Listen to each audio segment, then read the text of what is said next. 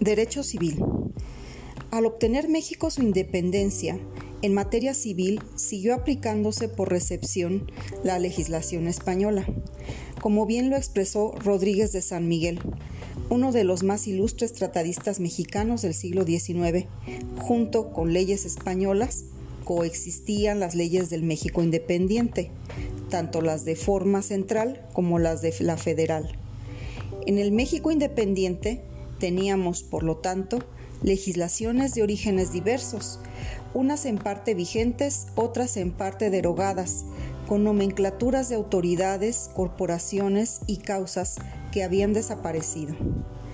México no cuenta con una base jurídica definida en materia civil, sino hasta en el año de 1870, fecha en que se promulga el Código Civil de 1870 el éxito del presidente Juárez fue propiciar la elaboración de un código civil y favorecerla además con una continuidad.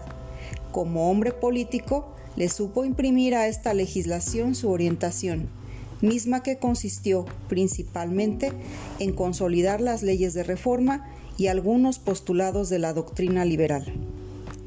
Así pues, a partir de 1870, la codificación en México es un principio adquirido para nuestro derecho.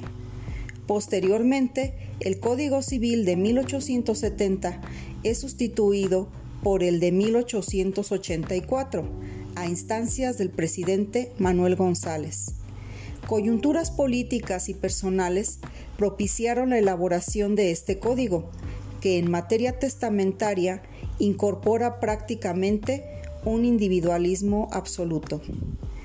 En el movimiento armado de 1910, el jefe del ejército constitucionalista, Venustiano Carranza, modificó sustancialmente el ordenamiento civil con la promulgación de la Ley sobre Relaciones Familiares, que entró en vigor el día 11 de mayo de 1917, legislación que continuó en vigor hasta el 1 de octubre de 1932, fecha en que entró en vigor el actual Código Civil.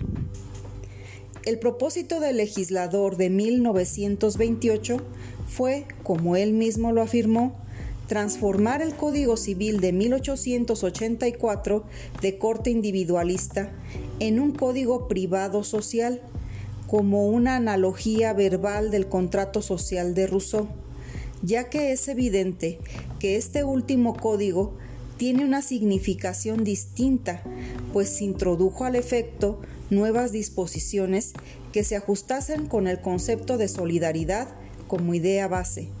Se expresó la intención de armonizar los intereses individuales con los sociales, corrigiendo el individualismo exacerbado que imperó en el Código Civil de 1884.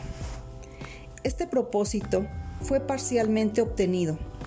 Esto coincide Castán y Tobeñas cuando señala que en esta obra legislativa existe un contrasentido muy común también en las corrientes ideológicas imperantes en la época, al lado de un derecho patrimonial, sino socialista, cuando menos socializado, se instaura o se quiere instaurar un derecho familiar marcadamente individualista. En algunos aspectos, el texto original ha sufrido modificaciones para adaptarse a las circunstancias cambiantes. El México de 1928 no es el México de 1980 y mucho menos el de 2021. El presente texto es un conjunto de reflexiones en el que se exponen de forma esquemática algunos de los problemas del derecho civil. Es evidente que la limitación de espacio elimina la exposición, así fuera solo accidental, de muchos problemas del derecho civil contemporáneo. Antes bien, la exposición pudiera parecer un tanto dogmática cuando las tesis que se proponen son relativas a problemas muy controvertidos. Esperamos, sin embargo, haber alcanzado el objetivo inicial que nos fijamos, proporcionar una idea general de los problemas del derecho civil.